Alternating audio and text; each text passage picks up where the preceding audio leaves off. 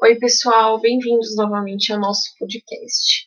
Bom, finalmente chegamos na sexta e última parte de Clara Enigma, chamada A Máquina do Mundo. Ela é dividida em dois poemas, A Máquina do Mundo e Relógio do Rosário. Eles dois têm um caráter metafísico e eles também são uma síntese de tudo que foi dito, todas as outras partes né, anteriores do livro. Aqui a gente vai é, priorizar a análise de A Máquina do Mundo. A gente não vai falar sobre Relógio do Rosário, por causa da, da importância que a Máquina do Mundo tem, tanto na obra do Drummond, quanto na literatura brasileira. É, é até engraçado que, tipo, em nível acadêmico, assim, a gente, quando pensa em Claro Enigma, a gente pensa automaticamente em A Máquina do Mundo. Então, é o poema assim mais importante, com toda certeza. Bom, sobre sobre o que ele fala, né? Ele tem um, um, um caráter até de certa forma narrativo, assim, né? Então dá para dizer assim, ele tem um enredo, embora não seja né, o ideal dizer isso, mas nesse caso até que dá para dizer que ele tem um enredo. Bom, o eu lírico está caminhando por uma estrada em Minas Gerais. Ele coloca esse lugar, né, Minas, algo bem típico do Drummond. Enquanto ele está caminhando, ele se depara com a máquina do mundo. E ela oferece para ele todas as revelações das grandes questões da humanidade e tudo mais. Mas ele recusa. Ele não não aceita e se a gente vai embora. Ela se fecha para sempre. É, um, é, é, simples, né? Mas é, é complicado também. E outra, outro aspecto desse poema, ele é o poema mais longo que o Drummond escreveu. São 96 versos distribuídos em 32 estrofes. E aí essa divisão ela é certinha, né?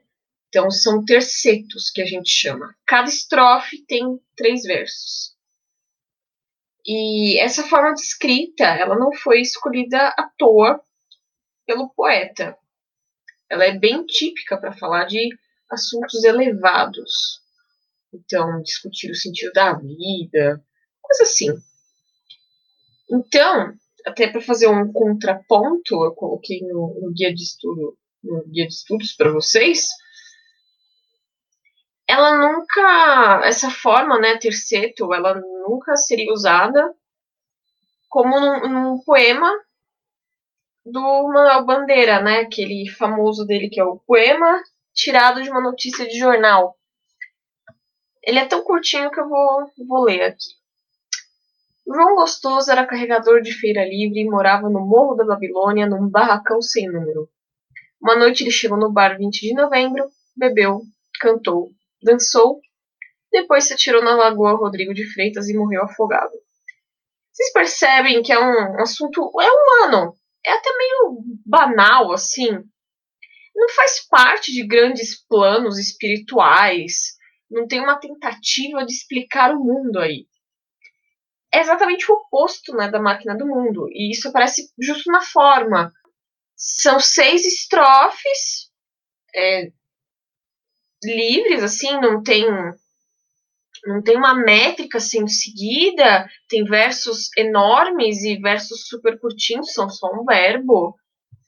Então isso transparece na forma. E aí é a partir dessa forma que a gente faz a nossa primeira relação com clássicos da literatura ocidental. O, o terceto, ele ganha essa, essa característica para ser usado em temas metafóricos por causa do Dante Alighieri.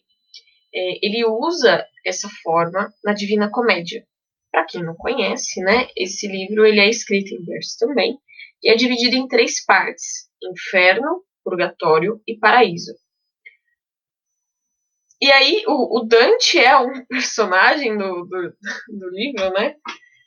Ele é guiado por Virgílio, o grande, o maior poeta romano. E ele faz uma, eles fazem uma viagem juntos, digamos assim, pelo plano espiritual. E aí chega um momento que o Virgílio não pode mais acompanhar ele, e ele segue sozinho. E ele vai até o céu. Então ele passa pelo inferno, passa pelo purgatório e chega no paraíso. E ele vai descrevendo como é tudo, toda a divisão. E aí ele faz tudo isso para encontrar a sua amada, Beatriz, que ela tinha, ela existiu, tá, gente? Ela existiu e ela faleceu.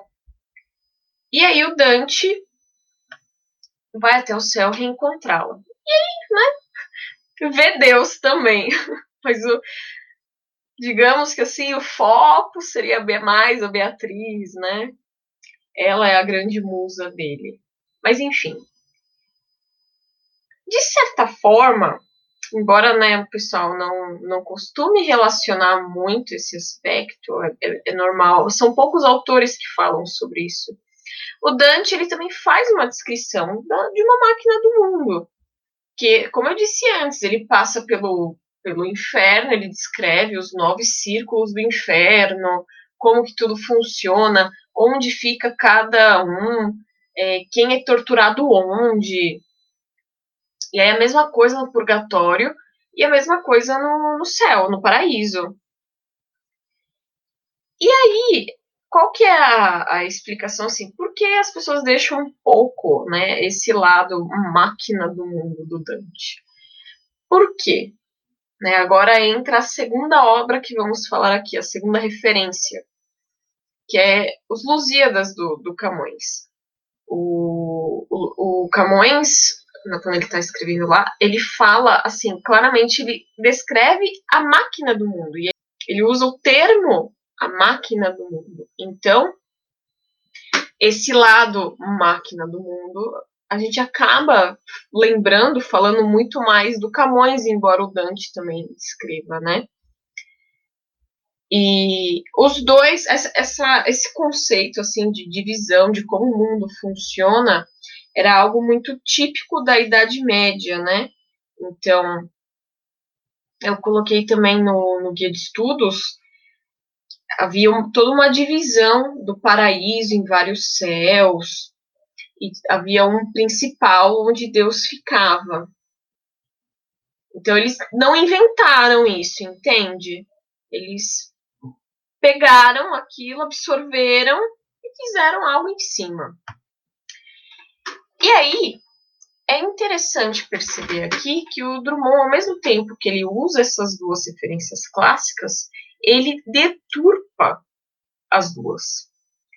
Eu coloquei uma citação muito interessante do professor Hansen, lá da, do Departamento de Literatura Brasileira aqui da USP, que ele fala justamente dessa deturpação, a necessidade de rimas dentro de um terceto, né? O terceto precisa ter rimas para ele realmente ser um, um, um, um terceto tradicional. Mas o Drummond não, não faz isso. Por sinal, gente, já avisando aqui, eu coloquei o primeiro canto do Paraíso, eu coloquei só o início, né? O comecinho. É, é a versão traduzida, publicada pela editora 34. Para vocês verem né, esse uso da rima e dos tercetos. Eu não vou ler aqui o, o Paraíso. Bom, quanto ao, aos Lusíadas, né, é, a obra inteira é, é decassílaba. E o Drummond também não segue isso. E essa deturpação, ela vai aparecer também nas cenas descritas. Então a gente pega o canto dos Lusíadas e vê o momento né, em que a máquina do mundo é apresentada a Vasco da Gama. E eu vou ler aqui para vocês.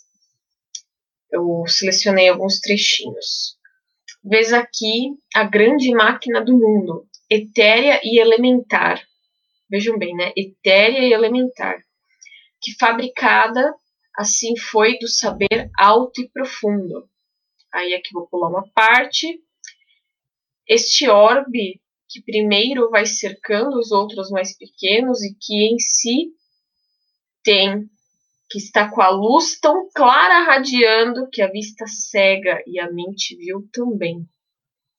Então, assim, notem como é diferente né, a apresentação da máquina do mundo dos Lusíadas, como ela é, ela cega as pessoas, ela é algo etéreo e elementar, alto e profundo. E aí a do Drummond. A máquina do mundo se entreabriu, para quem de a romper já se esquivava, e só de ter pensado se carpia. A gente já vê a, a primeira diferença aqui. Né? Reparem que assim, o, o Vasco da Gama está todo empolgado para ver né, a máquina do mundo. Ele quer, quer descobrir o que, que ela tem a, a, a lhe mostrar, né? Mas o eu lírico do Drummond ele já se esquivava, ele já não tinha muito interesse em saber o que, que ela queria mostrar. Aí ele continua, né?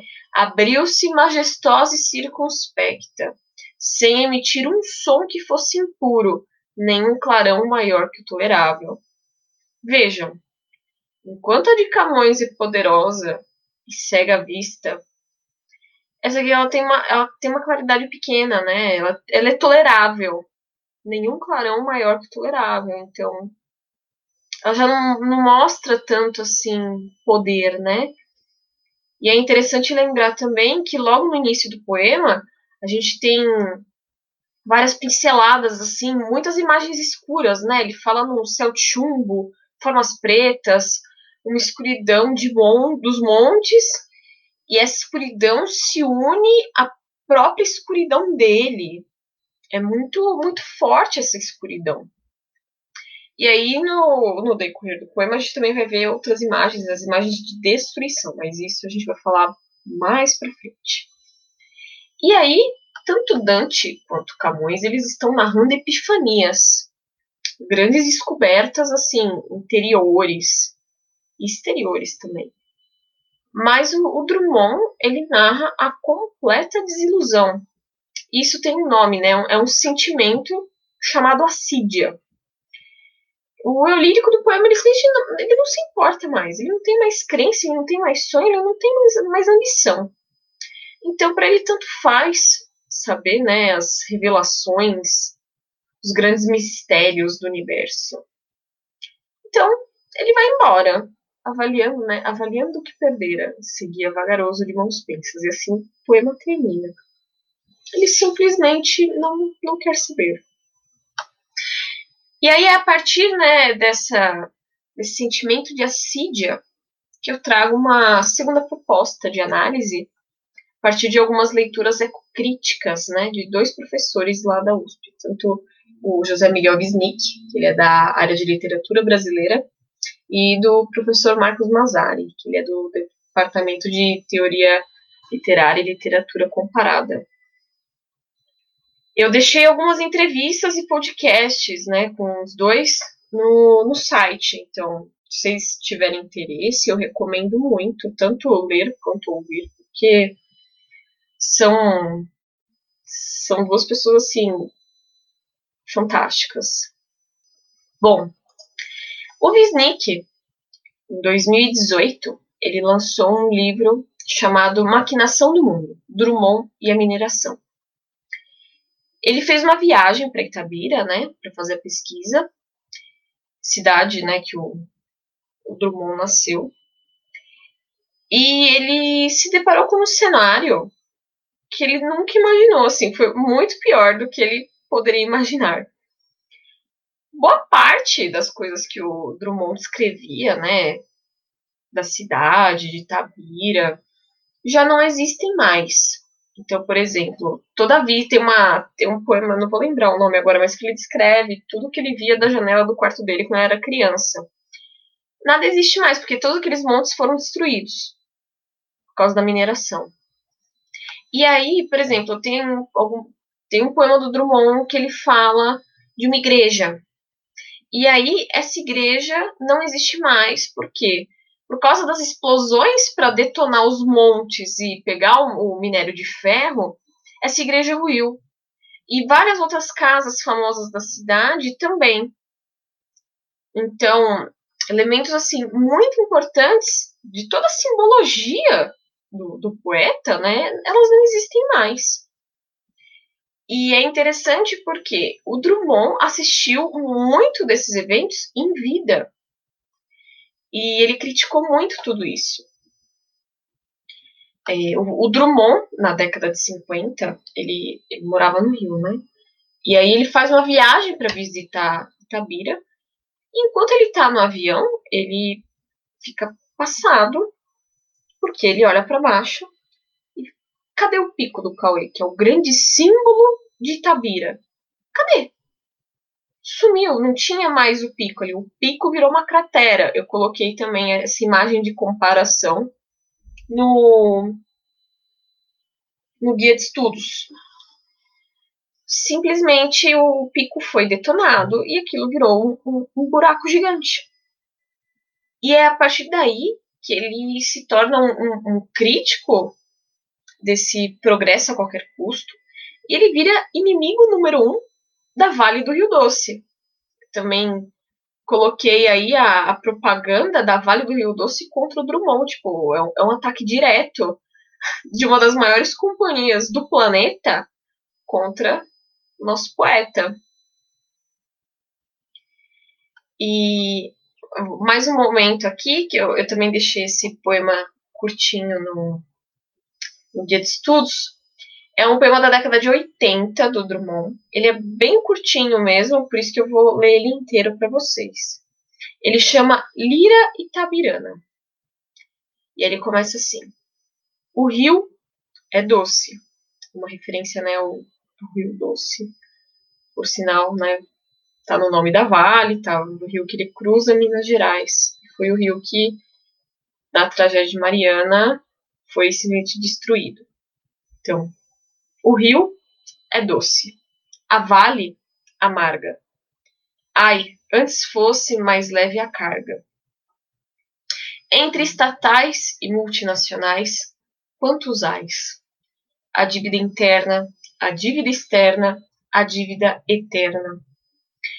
Quantas toneladas exportamos de ferro?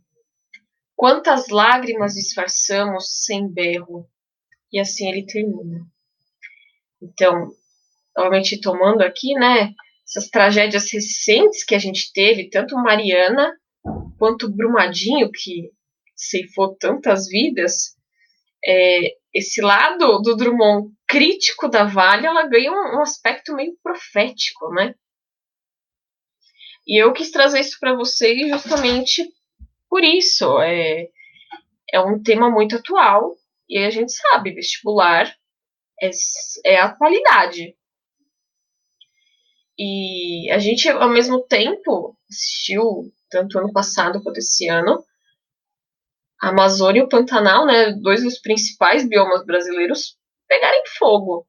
E toda essa sede para o progresso, para o desenvolvimento, é, que terminam destruindo a natureza e a vida, é, é algo que passou a incomodar o Drummond. E o eu lírico da máquina do mundo deixa transparecer justamente essa decepção. Pois ele um dia acreditou que o progresso seria bom. É por isso que no, o eu lírico do poema frisa muitas vezes esse sentimento. E ele sempre fica falando agora, tipo, agora ele é esquivo, a fé se abrandara, e várias outras frases afins, assim.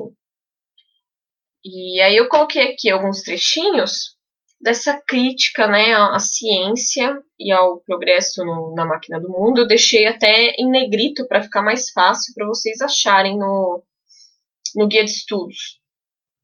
Olha, repara, ausculta, essa riqueza, sobrante a toda pérola, essa ciência sublime e formidável, mas hermética. Hermética quer dizer fechada, tá, gente? As mais soberbas pontes e edifícios, que oficina se elabora, o que pensado foi e logo atinge. Aqui é um, é um trecho que representa bem né, o desenvolvimento e a riqueza. E aí, pulando umas estrofes aqui, distância superior ao pensamento, os recursos da terra dominados, e as paixões e os impulsos e os tormentos, e tudo que define o ser terrestre ou se prolonga até nos animais e chega às plantas para se embeber. Então, percebam aqui a crítica dele, né, ciência ao progresso. Eles dominam tanto o comportamento humano quanto a natureza, os animais e as plantas. E é uma imagem muito forte que ele passa aqui. E aí essa decepção com esse lado agressivo e destruidor é que leva o lírico à assídia, né? Esse sentimento de não, não quero saber de nada. Assim, esse sentimento vem, né, justamente, à tona justamente quando a máquina do mundo decide mostrar todos os segredos do universo. Assim, eu, ele não tem motivo para querer descobri-los. Porque tudo que tem por trás desses segredos é só destruição. Então ele prefere negar, né? Ele não quer essa revelação. Ele prefere ir embora. E aí eu acho o final muito forte. Que ele diz, né? Baixei os olhos, incurioso. Olha isso, gente, incurioso. Laço. Desdenhando colher a coisa oferta, que se abria gratuita meu engenho. Tá lá, oferecido para ele. É só ele aceitar. A treva mais estrita já pousara sobre a estrata de Minas, pedregosa, e a máquina do mundo repelida se foi miudamente recompondo, enquanto eu, avaliando que perdera, seguia vagaroso de mãos pensas. Eu particularmente acho esse final incrível. Ele consegue trazer essa sídia, né? Então, ela vem desse jeito, avaliando que perdera, seguia vagaroso, mãos pensas também, né, logo no começo, baixei os olhos em curioso laço.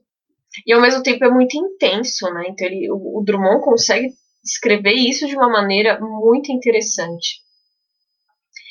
E aí, chegando ao, ao último assunto que eu quero falar aqui para vocês, que é a, a, as relações que a gente pode estabelecer agora com outra grande obra da literatura ocidental, que é Fausto o, o Goethe, né, o poeta romântico alemão, ele também teve um, um, lado meio profético, assim, nesse sentido de crítica ao, ao, ao, progresso, né? Na época era voltado ao positivismo, né? Aquela que o, o, lema do positivismo a gente tem na bandeira brasileira que é ordem e progresso.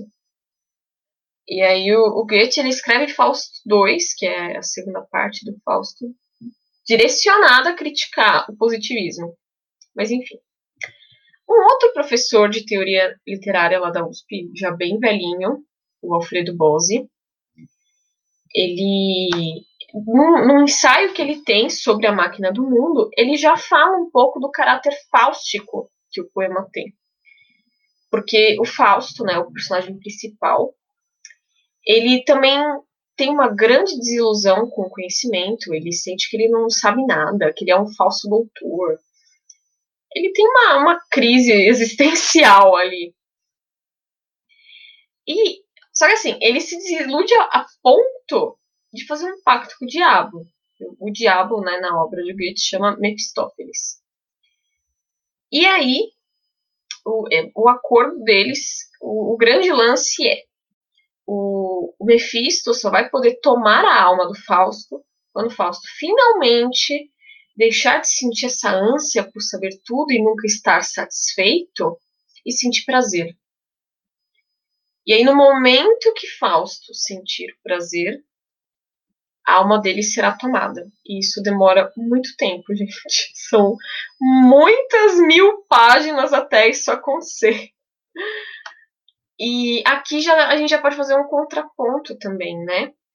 Porque o, o eu lírico do Drummond recusa o pacto com a máquina do mundo.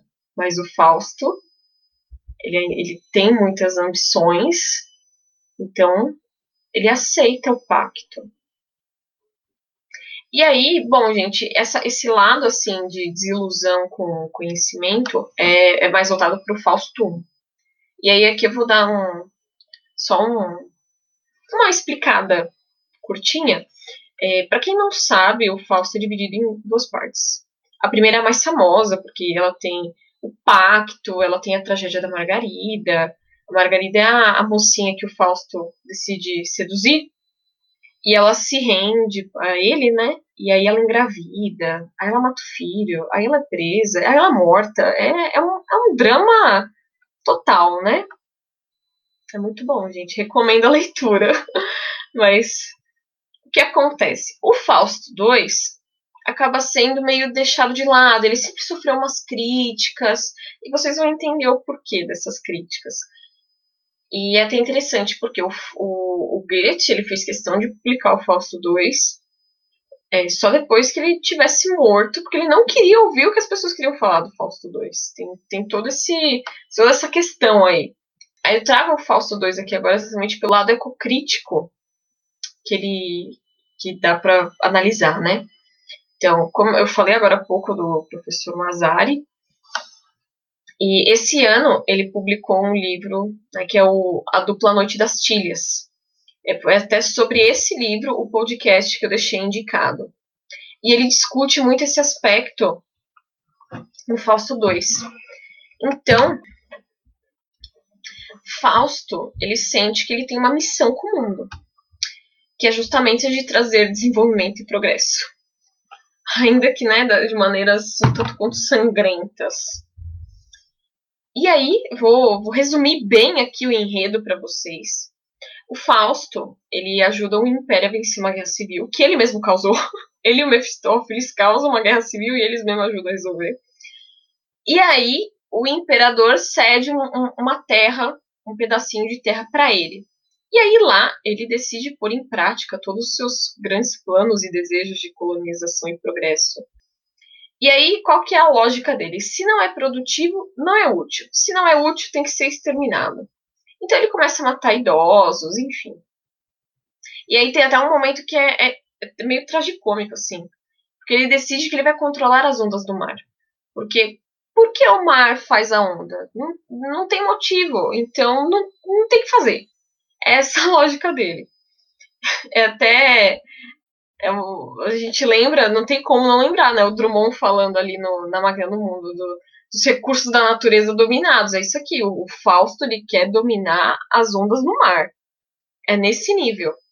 E é muito interessante que vários estudiosos, como o, Ian Watt e o Oscar Negt, eles aproximam muito o Fausto da figura do típico empreendedor capitalista, né? Tudo destrói, não assume nenhuma responsabilidade.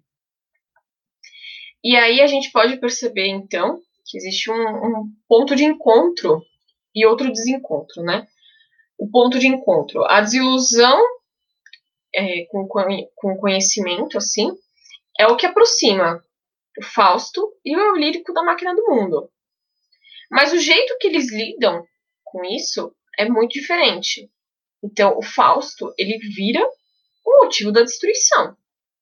E quando ele finalmente vê tudo do jeito que ele queria, né, o, o, o mundo sob seu controle, a natureza sob seu controle, e muitas mortes na, nas suas costas, né, ele finalmente sente prazer. E é quando ele morre, né, o Mephisto toma a alma dele. E aí ele chega no céu, né, Fausto chega no céu. E, bom, a gente vou ter que pedir desculpas pelo spoiler, né? Mas assim, Fausto é perdoado. Ele comete um monte de crime, ele chega no céu e ele é perdoado. É isso mesmo que vocês ouviram, ele é perdoado. E ele é perdoado por quê? Porque ele nunca deixou de ter ambições. Ele nunca deixou de ter sonhos. Ele, tudo que ele faz, ele acha que ele está fazendo bem. Por mais que ele matou um monte de gente, ele acha que ele tá fazendo bem. E aí, né, que a gente vê o, o distanciamento do eu lírico nesse momento, o eu lírico do Drummond, no caso. Porque, assim, o sentimento de assídia que o, o eu lírico sente é justamente né, a ausência de qualquer ambição. E nem as promessas mais mirabolantes da máquina do mundo essa ambição dele vai ser restaurada. Então, se a gente pensar aqui, o eu lírico do Drummond não iria para o céu. Entendem? Ele ficaria. Ele iria para o inferno, no caso. e aí, Eu tentei ser bem breve aqui, gente. A gente termina a análise por aqui. E eu espero que vocês gostem tanto quanto eu. Eu sou simplesmente apaixonada por tudo que eu acabei de falar aqui. Então, eu fiz questão de trazer essa segunda análise justamente para mostrar para vocês que assim, é possível trazer análises acadêmicas, ainda mais análises acadêmicas recentes, né? Para o contexto de vestibular de FUVEST, assim. Eu consigo imaginar questões da segunda fase abordando esse lado ambiental do, do poema do Drummond. E, repito, né, principalmente por causa do que a gente tem visto ultimamente. Não se esqueçam, vestibular é atualidade. É muito bom nessa época a gente acompanhar notícia, jornal, etc. Por fim, eu agradeço muito a paciência de vocês, a persistência, né, de ter chegado até aqui, depois de passar por tantas videoaulas e podcasts. E assim, não é nada fácil se preparar para o vestibular, experiência própria. Eu precisei de um ano e meio de cursinho para isso. Então, acreditem, vai dar tudo certo. Na hora que a gente está lá estudando, fazendo resumo, fazendo exercício, a gente acha que vai ser impossível, mas o esforço vale a pena. Desejo muita boa sorte para vocês nesse momento. E eu espero ano que vem ver muita gente aprovada ali na calorada. Muito obrigada.